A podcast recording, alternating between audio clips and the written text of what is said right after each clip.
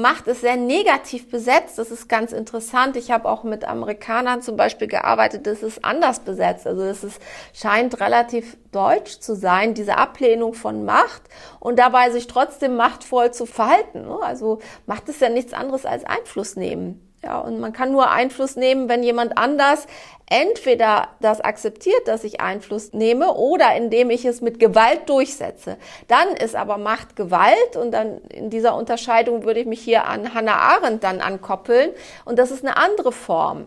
Also wenn ich etwas knallhart durchsetze, ja, mit einem entweder gesetzesregelkonformen Denken oder indem ich etwas wirklich mit körperlicher Gewalt durchsetze. Das ist ein Unterschied zu einem einflussorientierten Machtverhalten, wo ich Einfluss nehme, indem ich ein Buch schreibe, Vortrag halte, indem ich überzeuge, indem ich in eine bestimmte Richtung lenke den Blick das ist was ganz anderes und das brauchst du und auch diejenigen, meine Erfahrungen, die sagen, nee, Macht auf gar keinen Fall, Augenhöhe und die Macht versus Augenhöhe sehen, das sind oft Leute, die sich selbst extrem machtvoll verhalten. Also man muss sich diesen Begriff, glaube ich, mal angucken.